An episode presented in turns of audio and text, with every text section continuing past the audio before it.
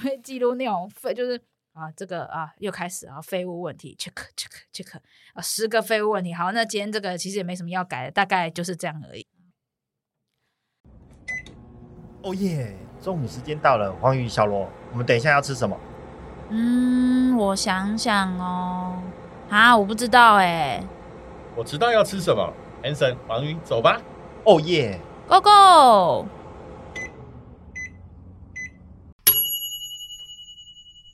Go！Hello，大家好，欢迎来到企业营养五四三，我是营养师黄瑜，我是管理顾问 Hanson，我是生命工程师小罗。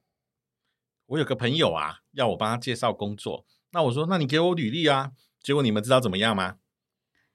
履历写的超烂，履历写的超烂，嗯。那还是有履历的状况，结果等了三个礼拜，他都没有给我履历，我就去问他说：“你不是要我帮你介绍吗？怎么没有收到你的履历？我怎么帮你介绍？”他说：“我写不出我心中完美的版本。”履历没有什么完美耶，对，履历其实没有完美的。对啊，而且我写履历我很有经验呢，从小到大都在写履历。哦，怎么说？我那年代你还记得那个履历是一张纸吗？嗯嗯嗯，然后就是很简单的，对。然后那时候就想说，哇，这个这样也可以写一张履历，然后可以寄过去。然后到最后是一零四出现，才开始有电子版的。嗯。然后电子版的时候，在写履历的过程中就觉得说，哦，怎么要写那么多？所以我每次都会把它存档，时不时就去维护一下，维护一下。啊，那你就可以知道说，我那时候常常换工作，所以我觉得我履历写很多。原来是这样，所以你算是经验老道的履历的更新员。对啊，而且我觉得人呢、啊，在某个角度以后，你写的履历应该会依照你的工作而去克制履历的部分，嗯嗯嗯、而不是说你一个版本然后就从头用到尾。Hanson 身上是没有这种完美履历的问题的，人没有完人就没有完美履历这件事情。哦，哎，那所以我们这集的。主题是小罗要教我们怎么写履历吗？其实我们这一集的主题是我这样做真的不够好吗？我们来看看怎么样子叫做完美主义。那我问一下，完美主义会不会有什么特征啊？完美主义的特征哦，完美主义它的概念就是你把别人要求跟自己要求当做是两条线的时候，这两条线有落差，而这落差会造成你的压力或不开心，那你可能就有完美主义的。状况会发生了哦，真的哦，嗯，那我其实我都是用星座来判断。怎么说呢？像处女座，我就觉得他一定是完美主义者。对对对对，我们这集又要剪很多东西了嘛？那开地图炮呢？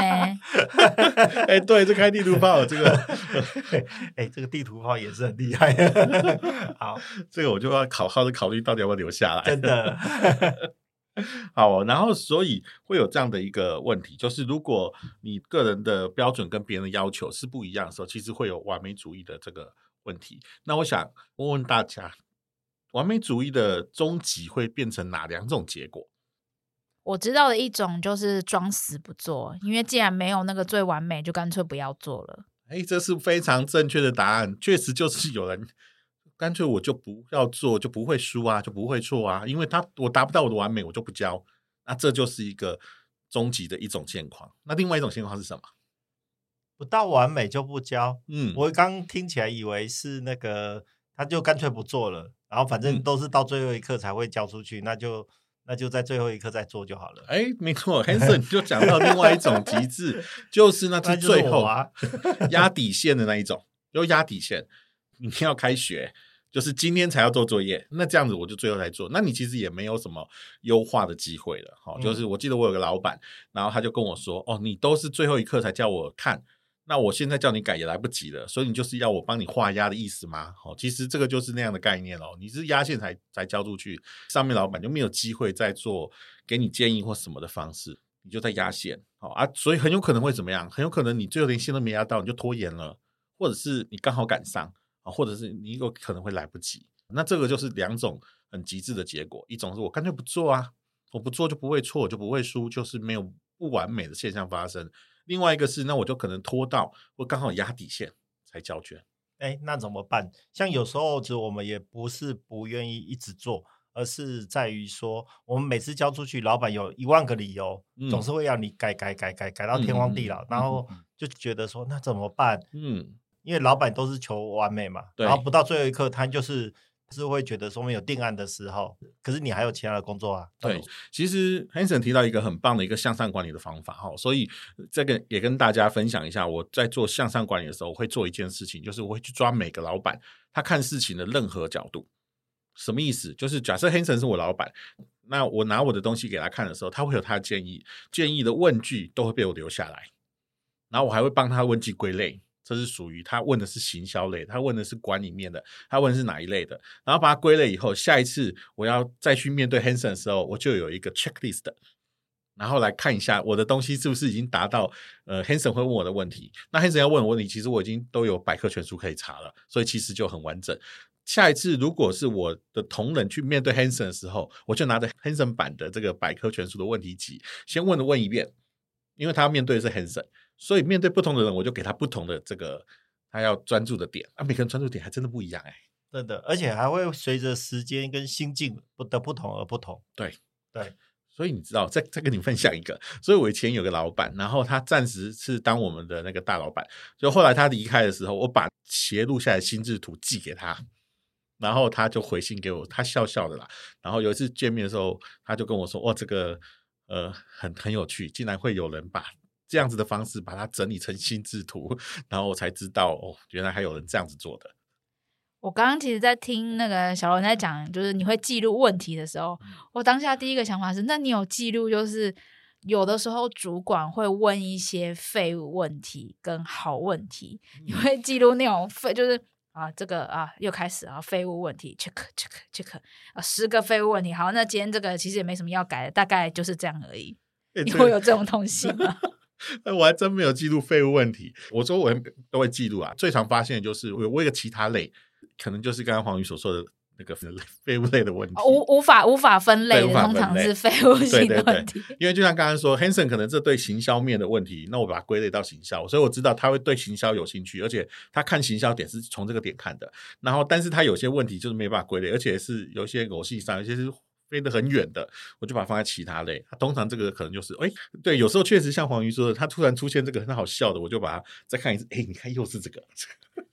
但这个有趣的地方只有只是这个东西只有我自己看得到，其实别人看不到。对啊，但是很有趣，就是我通常就会打出来，然后会去帮他再做更新，因为他有时候问问题也会更新呢。因为我就发现这个老板他是有在努力的，他用用词遣词啊，以及他看的事情的角度的点，可能也会。因此而有所变化。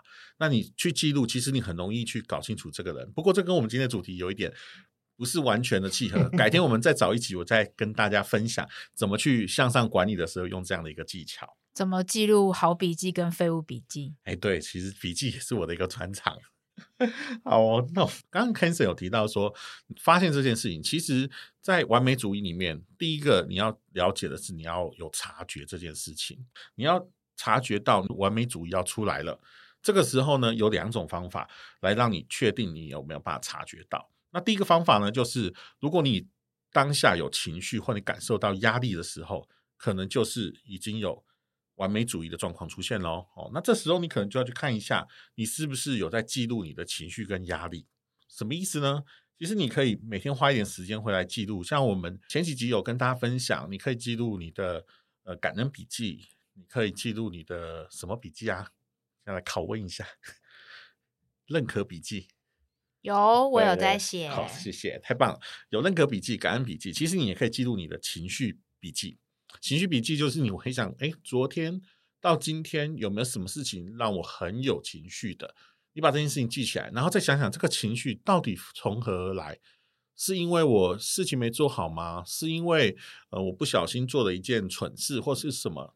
造成你情绪的，或是别人怎么样，然后突然把脏水泼到我身上，所以我我被他感受到了，就是我被他影响到了，是到底是什么造成你的情绪跟压力的？你可能要先了解一下。所以如果你可以的话，你也可以做像这样的一个记录。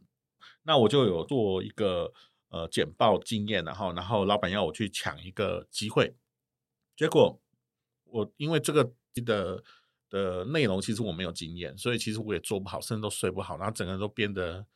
呃，就是压力变得很大哦，就排山而来的那种压力在我身上，然后整个人状况都非常的糟。后来才发现是因为我要求自己很完美，我希望在那个老板面前呈现的就是一个很厉害的人，然后他交办我的事情，我都可以百分之百的达成。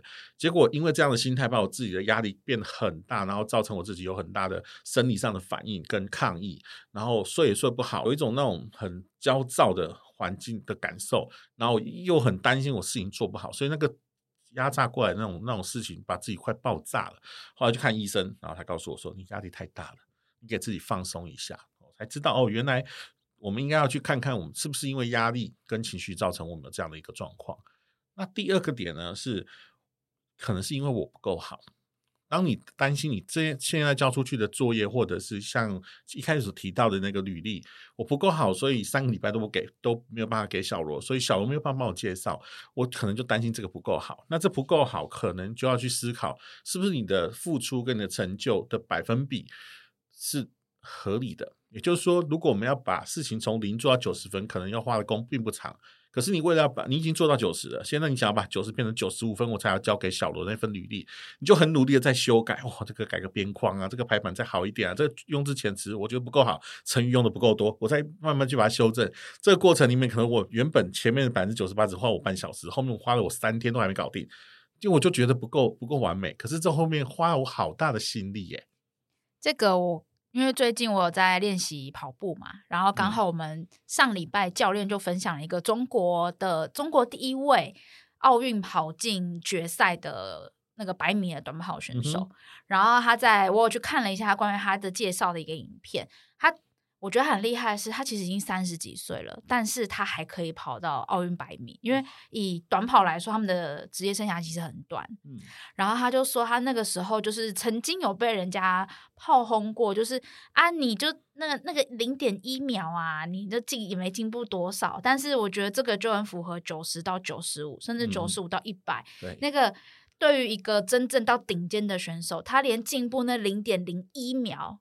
那个可能都是需要花上好几年的时间去训练才有可能达成，嗯、而且他在这几年的训练，他其实年纪变大，其实他对于要达到那个标准是更困难的。嗯，那那时候他其实就呃给自己蛮多的心理建设，因为他后面他为了要能够进步，他其实调了很多的姿势，但其实调姿势对于一个顶尖运动员来说是一件很需要花很长时间去适应的事情。嗯、对对，而且你看他的。年纪上的压力，然后以及他为了调整，还有他心理上的那种调试，这其实是很复杂的组合诶，所以要做好这件事真的不容易。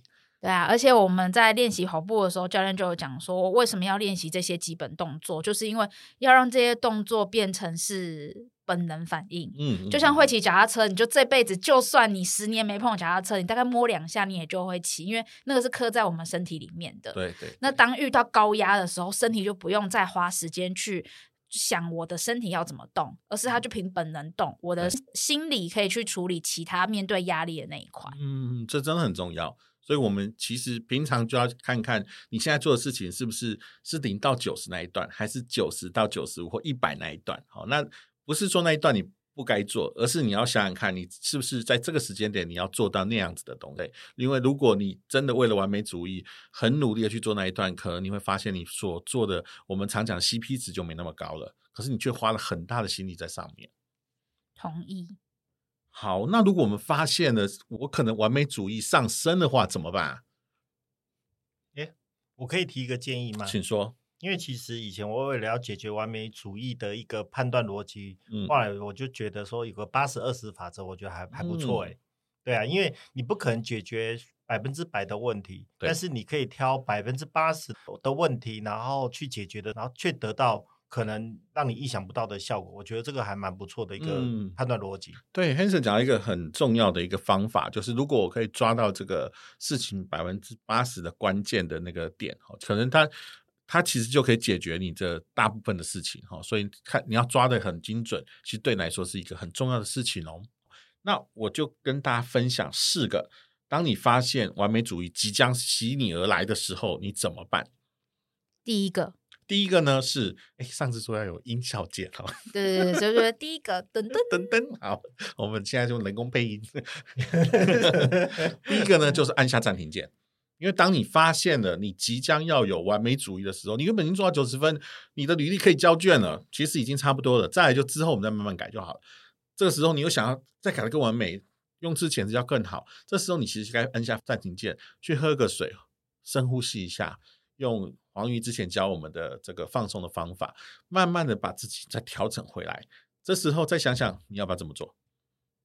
这边的话，这一集是在第二十五集的时候，我们有在讲睡觉。那有提到，在睡觉之前，我们可以透用呼吸的方式去启动我们的副交感神经，因为呃，交感神经在身体里面，它就负责紧张啦、打仗啦、逃啦、肾上腺这些。那压力对我们来说，就是一个呃，我接下来要备战嘛，我我我不知道接下来会发生什么样子的状况，所以交感神经会启动。但是很多时候，面对就是可能完美主义，这时候其实。那个是一个长期慢性持续的，那越是这种时候，其实越要让自己冷静下来，因为呃，如果我们是靠本能做事、冲动做事，就真的有可能会做出憾事。对，所以我们可以透过深呼吸的方式，而且因为深呼吸会把所有的注意力拉回到自己的身上，留意鼻吸鼻吐，那这过程中会让你的思绪可以平静下来，不是在。外面的事情，因为完美主义就代表我们把所有注意力都是在外面的那件事情上，而是把注意力拉回来，然后可以搭配，就是小罗这边刚刚讲的，就是诶，我是不是真的陷入那个零到九十，还是九十到九十五？可以赶快再趁这个时间区分一下。没错，这非常好。你看，我们我们的 podcast 并不是一集一集往下发展以后就不顾前面的，我们都是互相 reference 的。欢迎你，这时候按下暂停键，就回放二十五集，听完以后记得回来，记得回来。我们要加个连接，对，加个啊，加个连接。哦，对哦，我们应该很贴心的给他二十五集的连接。呵呵，我们会放在我们的说明栏里面。你可以听完这集之后呢，点下二十五集，再去复习一下二十五集我们分享的主题。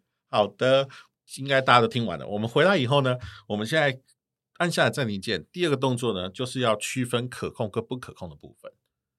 可控跟不可控的部分呢，我们用一个故事来说明。好，假设有个业务啊，他想本来有一个很大的单就要成功了，结果突然对方跟他说：“他，这个单子我们不做了。”哇，这时候呢，这个业务哦，他走第一条路，哎，跟我想象的不一样，哎，不如我的预期，所以他心中的八百个剧本开始跳出来。开始有一些小剧场了，哈、啊，会不会是对方不喜欢我啊？会不会是上次我去的时候没有带伴手礼？会不会是我在某一个会议里面讲错什么得罪了他，啊，造成他突然跟我喊卡了？然后就开始自我审查喽。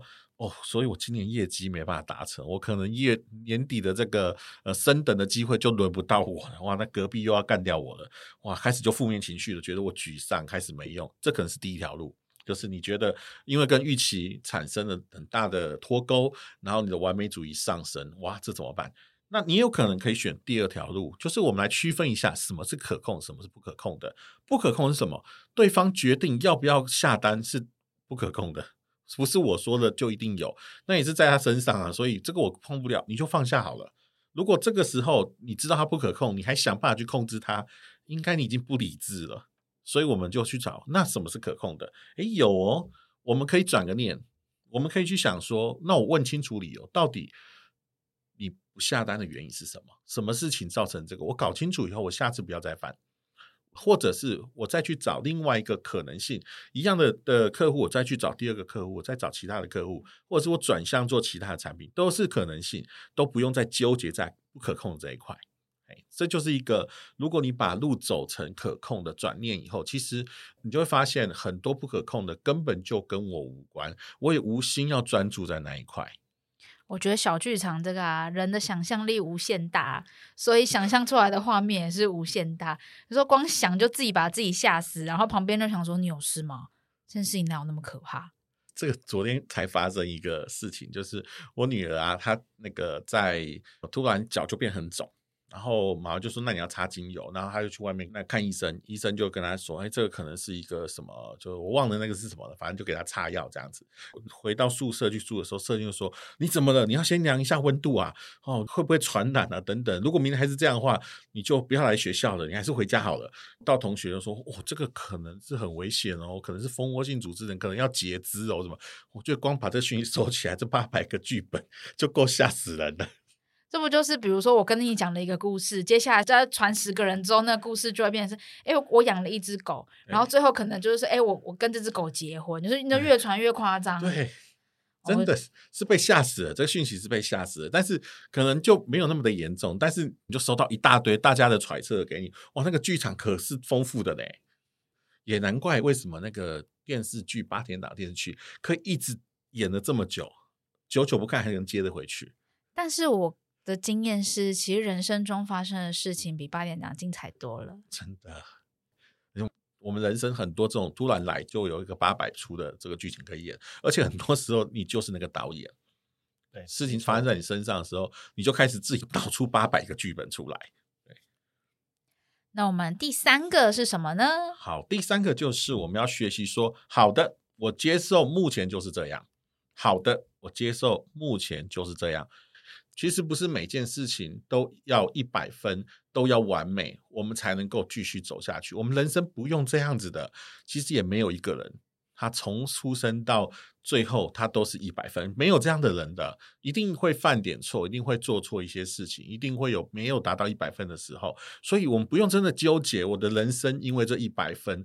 没达成而有了污点，而有了一个让我觉得我不够完美的事情的状况。我们要试着接受当下的现况，也就是告诉自己：好的，我接受目前就是这个样子，我接受现在是好的，而不是一百分的那个完美的结果。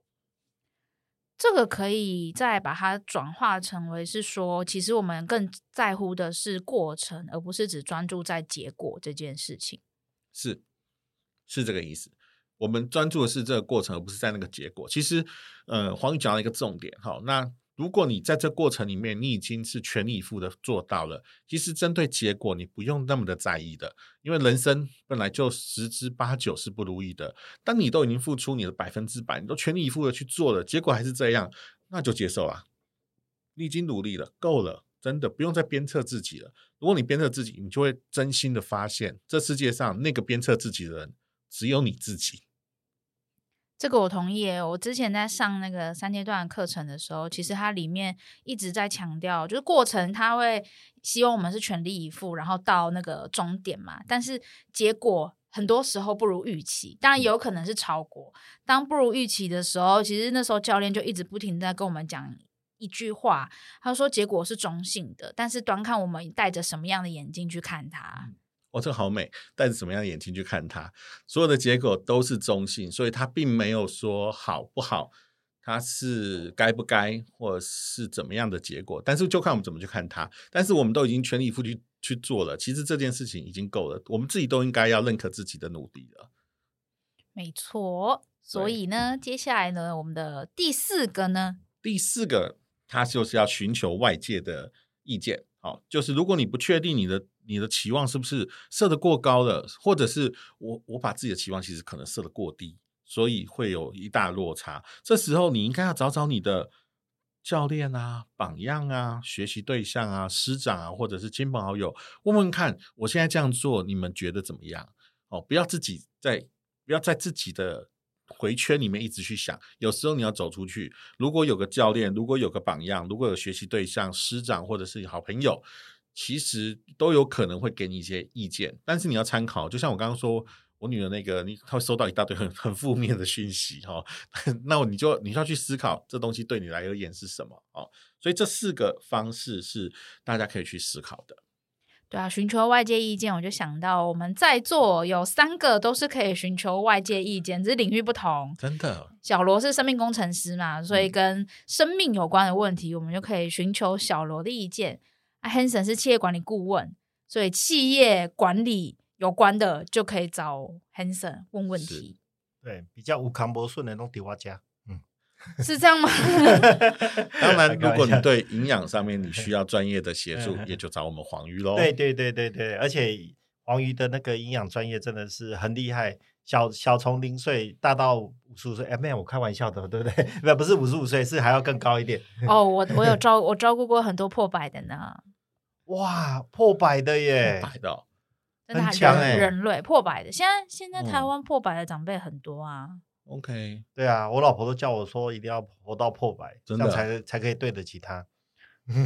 真的假的？我没有预期，我没有计划自己要活这么久。我也没有这个打算呢。我的我以前国中的时候的目标年龄是六十，OK，但因为那个时候大家平均年龄是七十几，就是平人均年纪在七十几，嗯、所以我觉得嗯，那这样不用太久，整个十岁好了。嗯、然后后来就发现不行，现在这几年大家那个年纪飞升的很快，九十几、一百的一堆。我说好了，那不然这样好了，那我最多到八十，不要再多了。OK，其实那个会破百，还有跟那个完美主义也有关呢。哦，不要过度要求自己，就很容易破百。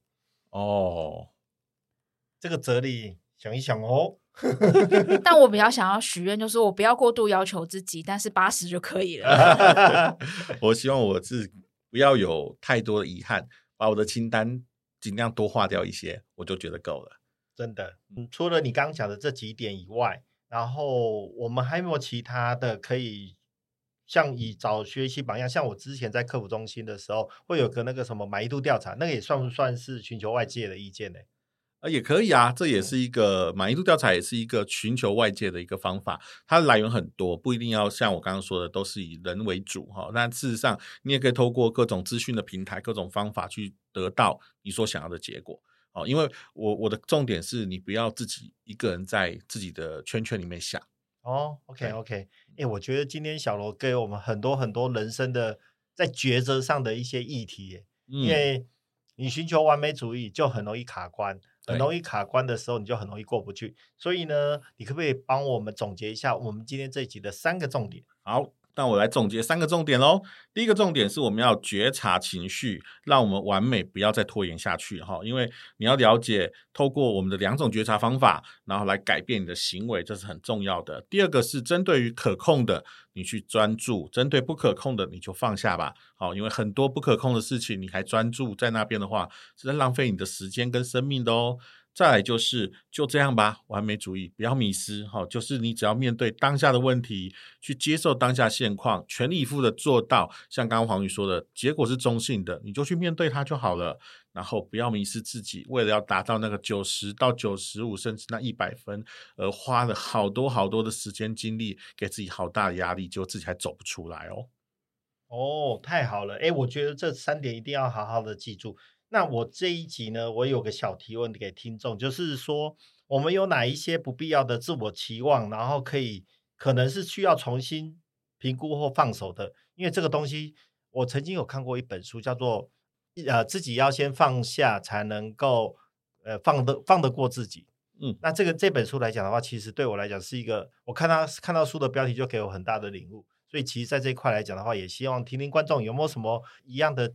期望值，然后自己需要重新检视的部分。其实，在这一集里面，我们提到完美主义，你要先觉察你是不是有完美主义，而且完美主义可能会不定时、瞬间就席卷而来。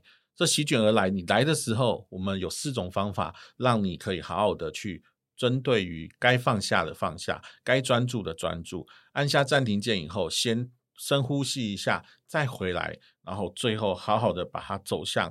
全力以赴的那个目标，然后接受当下现况，我们好好的面对完美主义，一起面对人生的不完美，做到自己可接受的完美吧。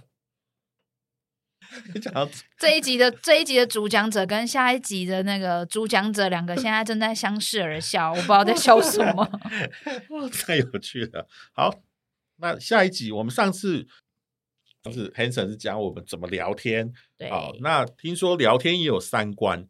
所以，我们下一集我们就让 Hanson 来给我们介绍聊天的三观。